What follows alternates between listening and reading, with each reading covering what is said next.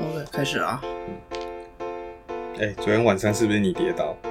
我跌倒，对啊，哎、不是啊。这，样，不是啊，我昨天半夜还有一次、哎，有对啊，有够大的，当时还没睡。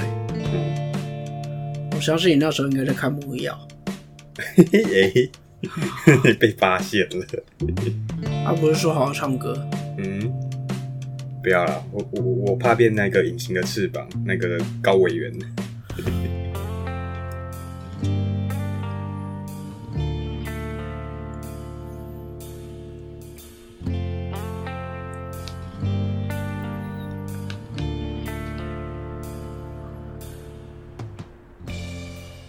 嗯，大家好，欢迎收听中议题，你中意什么议题？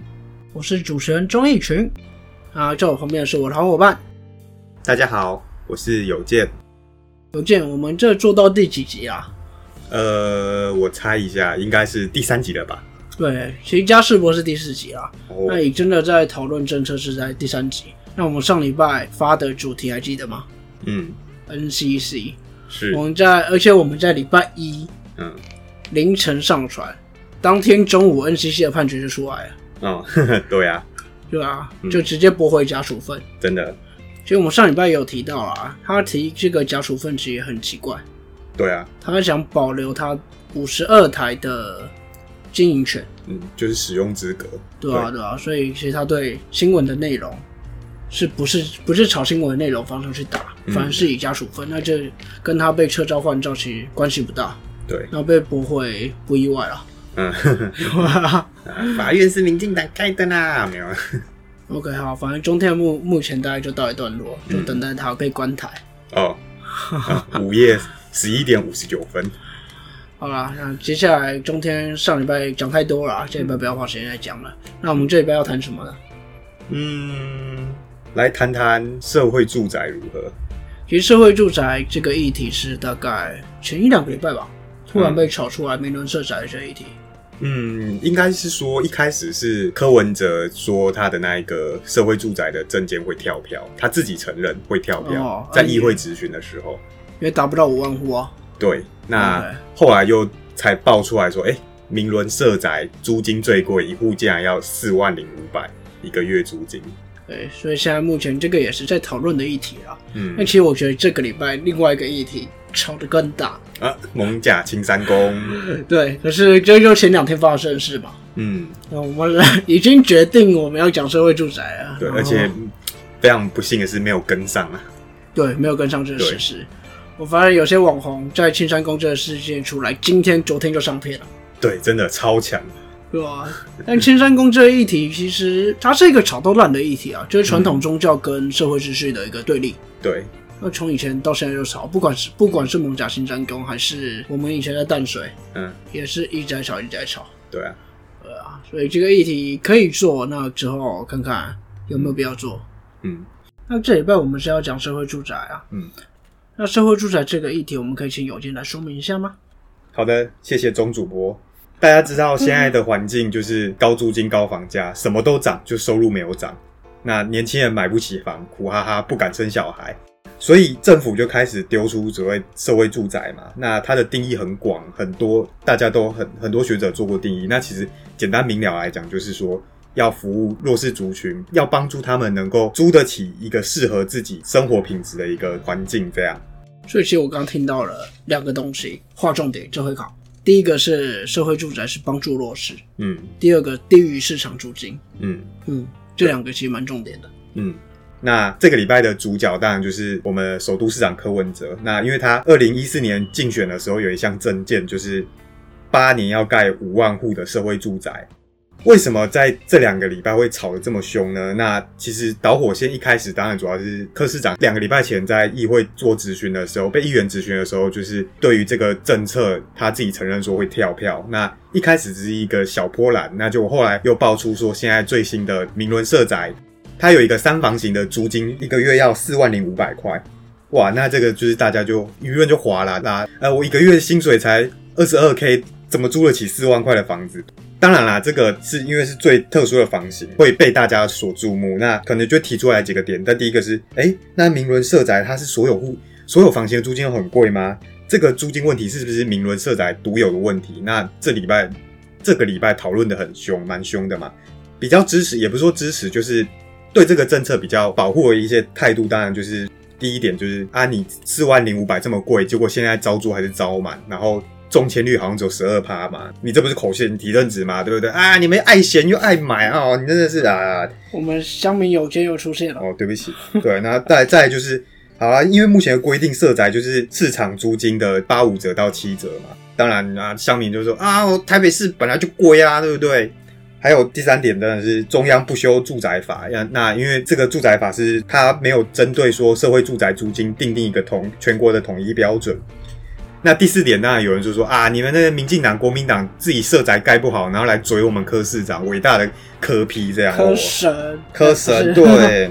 第五点是最近柯市长比较转化的一点，那他当然就是说啊，社会住宅不止弱势才能租啊，如果你社会住宅一栋住社会住宅里面都全部都住穷人，那就会被贴标签，那会产生一个所谓零币交易，是标签化了。对啦，那社会住宅过去其实也很容易被标签化，认为那是穷人比较多，然后影响到附近的房价，所以很多建商跟民众不喜欢社会住宅，这其实就是零币效应。对，那里长也会很反抗，对。那最后一点当然说啊，我这个最贵的房型也占大概十趴左右而已啊。你真的很穷了还是什么？你是可以租一房型的这样子。对，对于柯市长这个租金比较纯质疑态度，那第一点当然是啊，虽然你说哦弱势可以有租金补贴，可以有打折，那就算是最弱势的团体，如果租到这个三房型的，他一个月大概也要三万多，那他根本还是租不起嘛。虽然市府有说啊，要家庭年所得四十百分位以下什么呱呱呱的这样。那第二点当然就是你会不会盖得太豪华？你根本要五毛给一块嘛，我只是要一个可以让我好好休息的一个小窝，温暖的小猪窝。结果你把它盖得跟豪华农舍一样，这样。那第三点当然就是你是不是哦？因为那个台北市的房价很好，现在是帮助炒房，甚至是你市府自己当起包租公赚钱这样。那第四点当然说哦，你排平呐，你歧视穷人呐，你看不起穷人呐，对。那第五点当然是自偿性的迷失，这点就比较有点尴尬，就是你自偿性到底该不该一百趴？那可是其实说真的，不止说这一次的主角柯市长这么想，其实一三年那时候朱立伦在选总统的时候也推出 BOT，那一六年的时候首任的行政院长林权也说哦，希望说社会住宅不要动用到公务预算。那其实说真的啊，他们这种讲法都是自偿率百分百的一些。换个方式讲而已啊，所以其实我觉得在自偿率这个点上，其实还大家都还是有很大的一个讨论的空间。这样，嗯，其实自强率它定一百零二趴。哦，对你有差那两趴吗？一百趴，一百趴代表他最后是没有赚钱的，一百零二趴代表他想要小小赚钱啊。呃，可是他那是五十五年后一百零二趴，我觉得你如果把那个利率存款利率算进去，其实也还好对。OK，好，其实自强率的一个简单的。定义它也不能叫定义，就是我们用白话文的说法，就是一个设施，它可以自己养活一自己的比率。嗯，市场率百趴就代表这个设施这个住宅，它是可以靠自己的租金收入去养活自己。那一百零二趴就是会有一个小赚钱。讲简单一点，就是政府到底有没有花钱呢？对对对，啊，我花了钱可不可以回收？对，好，那其实不管是支持跟质疑的论述都蛮多的啦。嗯，那其实我们可以把它聚焦缩缩小一点，有一些比较像是那种情绪化的，什么口嫌体正直啊，这种我觉得是没有必要讨论啦。因为其实在现在租屋市场就是供不应求，嗯，你到你到哪都是供不应，台北市就是供不应求。对，所以你现在有些人就是符合资格可以负担这个价位的，还是会去。嗯，我们要把问题点真一点，导回到一些可以讨论的点。那这边其实我们可以以三个面向来看，嗯，第一个是政策目的，嗯，在政策目的上面，社会住宅这政策其实前面有提到，它是一个算是社会政策，帮助弱势的政策，嗯，那柯文哲到后面后来其实也有也有说，社会住宅不一定是给弱势，我觉得其实不无道理，嗯，因为其实像我们一般来说弱势族群可能。你算平均收入在后半段的，的确是需要帮助一块。那其实，在台湾来讲，台北市来讲，一些中产阶级，其实，在台北市也是买不起房的。嗯，对啊，所以这就是因为高租金、高房价、低收入。嗯，所以相对来讲，你可能没有到真的最弱势族群，但在台北市的情况，你还是一样买不起房。嗯，所以在社会住宅这个政策目的到底是为了什么？嗯，那我这边其实给他一个比较宽松的一个目的。嗯，其实不管任何政策。它都是要解决民众需求的，嗯，没有一个政策出来是在削人民、诓人民。对你到底在匡扶弱势还是匡弱势？所以所有政策政策目的都是解决民众的需求。这是一个在这个议题，我给他一个比较宽松的定义。嗯，那你如果要比较严格的定义，当然社会住宅在定义上原本就是要帮助弱势。嗯，对，那这是比较严格的政策目的。嗯，所以其实这个这个政策目的方面，我会做这样的区分呐。嗯，那第二个就是租金的部分，租金现在最在炒最凶的就是租金过高。嗯，那在租金上面，其实各国还是各个县市上都有两种做法来算来算。呃，社会住宅的租金，第一个就以市场行情的八五折到七折，嗯，那可能台中好像有到五折，第一年五折，第六第二年六折。OK，好，反正第一个说法就是以市场行情来定，嗯，第二个说法就是以目标族群的收入来定定，嗯，什么意思呢？就是我今天是社会住宅的目标族群，那我可能月入三万，那就是以三万的三成。来做我社会住宅的月租租金，对，没错，这个是两种说法，这租金的争议，我们等下可以讨论一下，以这两个来看，它的租金设定是不是合理的？嗯，那再来第三个重点就是自偿率的部分，这边就是政府设施自偿率该不该到这么高一百趴？社会政策自偿率一百趴没有看过，嗯。对，那这个其实我觉得，在这个议题的一些争议点，它都没有一个正确答案。嗯，它真的都没有一个正确答案。这个社会住宅政策目的到底是什么？每一派都有它的理由。那社会政策的市场率该不该一百趴？有些人觉得该一百趴，柯文哲可能觉得该一百趴，他说得出他的理由。对。但其实像可能苗博雅，他以福利政策不该到一百趴，就是应该要五十趴、四十趴，也有他的理由。嗯，所以在这个议题比较难的地方是，它的争议点其实都没有一个正确答案。嗯，它是一个价值观。对，你觉得价值观你偏向哪一边，那其实哪一边都合理的。那现在没有，真的是没有一个详细的定义。所以在这个议题，我们整理出它几个争议点以后，其实大家可以去思考。你比较相信哪一边？听众朋友们也都可以去想一下，你比较偏向哪一边？那这都没有对错。嗯，那我们也会提供一些我们自己的想法给大家参考。嗯，呃，对，那其实在这个议题来讲，刚刚提到三个层次的争议嘛。嗯，那我这边的想法，其实在政策目的上，我刚刚已经提出一个宽松的政策目的了。其实任何政政策都是以要解决民众需求来推行的。所以，我这边先以宽松的政策目的来看一下这个社会住宅的一些情况。社会住宅为什么要推？它就是要解决民众目前目前买不起房、租不起房、低收入的问题。现在市场行情房价就是这么高，我就是要解决这个问题啊。嗯，这个就是目前民众的需求。嗯，所以这个政策的目的就是为了解决这些事情。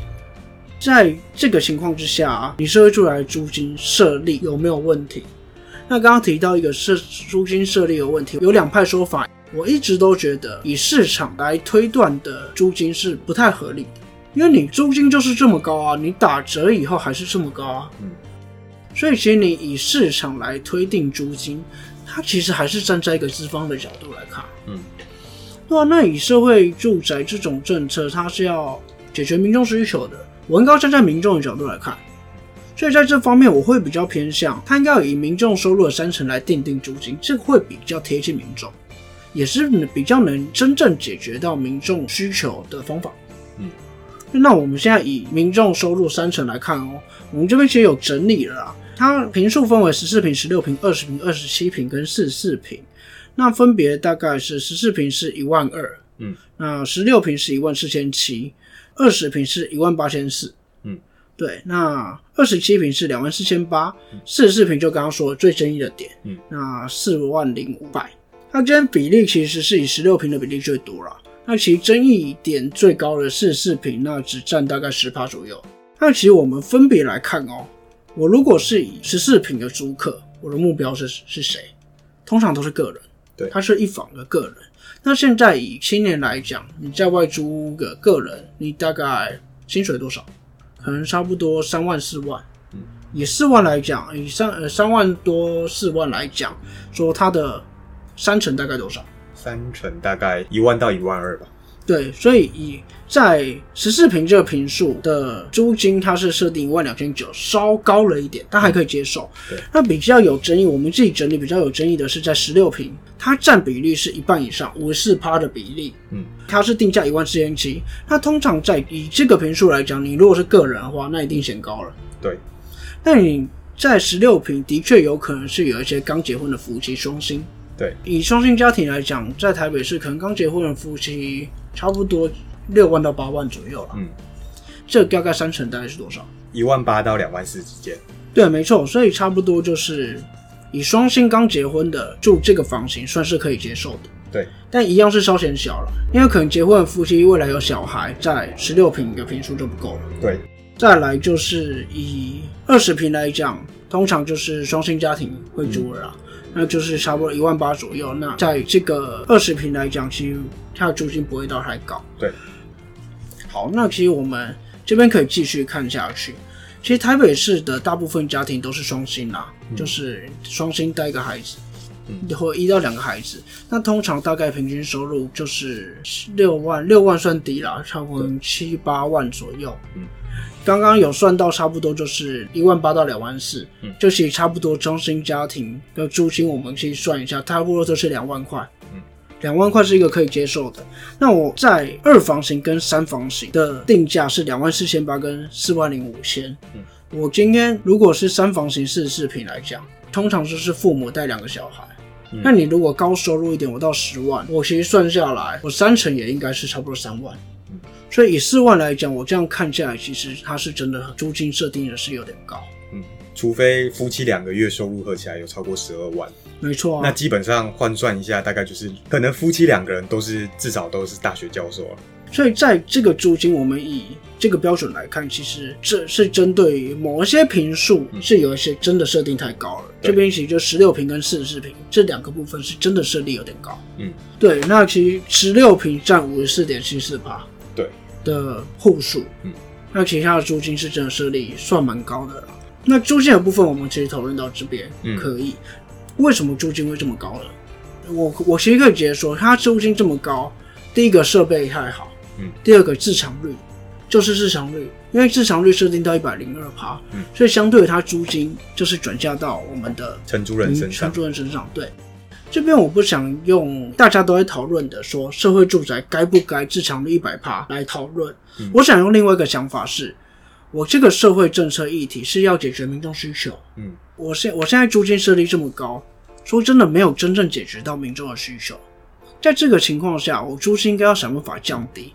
所以你自强率不该设定这么高，因为自强率是真的直接决定了它租金的高低。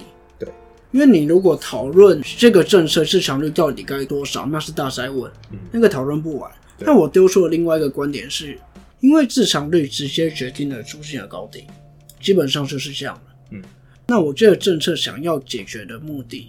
就是解决民众对于高租金、高房价、低收入的一个问题。嗯，那你租金还是设定在一个目前没有办法解决民众需求的情况之下，我觉得你自偿率不该到这么高，你可以设法调低。嗯，否则这个政策会变成一个失败的政策，它根本没有达到它的目的。对，对，这就是我对这个议题的一些简单的想法了。嗯，而且有健你对这个议题有什么样的看法吗？其实说真的啦，我也是觉得说这个社会住宅不应该要完完全百分百自偿啦，毕竟它还是一个福利政策。当然，柯文哲他有承认说他这个八年五万户做不到，我觉得这是一个诚实的表现呐。我我觉得，因为其实你会发现大家都没有反对社宅这个政策，大家的争议都不是说哦我不要社宅或怎样，所以代表他这个是毋庸置疑是对的，但只是问题是出在他的那个细节上，租金、自偿率这些问题。当然，柯文哲讲的居住正义，他想要压低台北市的房价，这当然还要牵扯到所谓社会住宅政策跟相关配套措施。比如说，他现在打算以租金补贴来 replace，就是用租金政策来补贴这个社会住宅没办法盖到目标的这个替代手段。当然，我觉得这个有点太有点困难，毕竟现在社会住宅数量过少，他没办法撼动这个已经失灵的这个市场机制。你既有空屋在那边，他房东还是不卖，一样还是贵松松。所以就是刚那个小钟你讲的，我觉得今天这个议题，你就算明伦社宅三房型，你定到五万块，它还是会招满啊。因因为这个市场供需已经被打乱，所以我觉得根本就不应该用市场需求，就是说哦，我现在我很贵，但是我租满，所以这个政策没有问题。我觉得这个观点是不对的。那当然，你说中央主管机关怠惰或什么，那是中央的事情。当然，中央跟地方一定要配合啦。租屋跟房屋市场不够透明，那当然也是另外的议题，那就扯远了。对，那当然，我觉得这个最后还是就是国人一个传统思维，就是很难以撼动，就是有土私有财啊。我们国人的思维，那所以说房地产都一直被视为是金钱与地位的象征，大概是这样。对啊，所以其实我觉得在这个议题上有几个争议点。真的都没有这没有一定的答案了，嗯，就是价值观，你价值观偏哪边，你其实都可以有一个合理的解释。大政府、小政府，对，对啊，所以在这个议题，我们是我们就只能分享出一些我们自己的看法。嗯，那我自己的看法，其实最重点就是你政策是要解决民众需求。那目以目前来看，这个政策的租金设定根本是没有解决到民众需求。你要怎么样去调整这个租金，你就会谈到市场率。所以我觉得一切的根本都是在你政策背后到底想要做什么，要从这边来看。那我刚这刚刚其实是一个比较宽松，我刚刚其实有讲一个比较宽松跟比较严格的政策目的。比较宽松的政策目的就是解决民众需求。那如果我以更严格的政策目的，我们应该要帮助弱势。嗯，那更不用说了，我宽我宽松的都没过，那你更严格就不用讲，一定不会过。对，所以其实在这个议题上。我我大致上的想法就是这样，嗯，那其实这礼拜社会住宅几个争议点大概整理到这边差不多了，因为其实这礼拜讲的感觉会比较空，因为它其实真的都没有一个真正的说你要说盲点，说真正的错误是要去攻击的或者是去批评的，它其实没有，嗯，它真的都是你价值观认同的问题，嗯，所以这边其实就是提出一个想法让大家去思考。那我们刚刚提出了几个聚焦的争议点，不管是政策目的啊，它的租金啊，它的市场率，听众朋友其实都可以去想一想，你觉得哪一边比较合理？你相信哪一边？嗯，那它是没有一个标准答案的，嗯，那大家就可以去思考一下，嗯，对，那这礼拜差不多都要就到这边了，我们下礼拜要讲什么？不知道，青山宫还有办法讲吗？可能就过时了，对，看有没有人要吵起来啊，对吧？其实这也不是说过时，因为这个就是从古至今，我觉得十几二十年吵到现在。我在念书的时候，我们那边就是七年绕境吵了七年啊，就是这样啊，每年都会提出来。嗯，社会秩序跟传统的民俗文化的冲突，对，所以这要讲也可以。嗯，那我们其实就再观察一下这一拜大概有什么样。已经慢一拍了，对啊，看有没有最新的发展。OK，那这一拜就先到这边啦。那听众朋友如果有任何的想法，其实都可以到我们粉丝团留言啊，我们可以讨论。尤其是这一拜的是一个没有一个标准答案的，对，它是一个大宅问，其实很适合来讨论。对，柯文哲自己都说这是可以辩论的题目，嗯，对吧？所以对于这整个议题有一些想法都可以来，都可以到我们粉丝团留言讨论了。嗯，那当然不止你对于我们有什么其他意见、其他议题，可能啊，像我可能上礼拜讲中天。有一些其他意见想要骂我，都可以来讲。对，好，那今天也差不多啦。那今天就先到这边。那这边是综艺体，我是综艺群，我是有健，我们下次见，拜拜。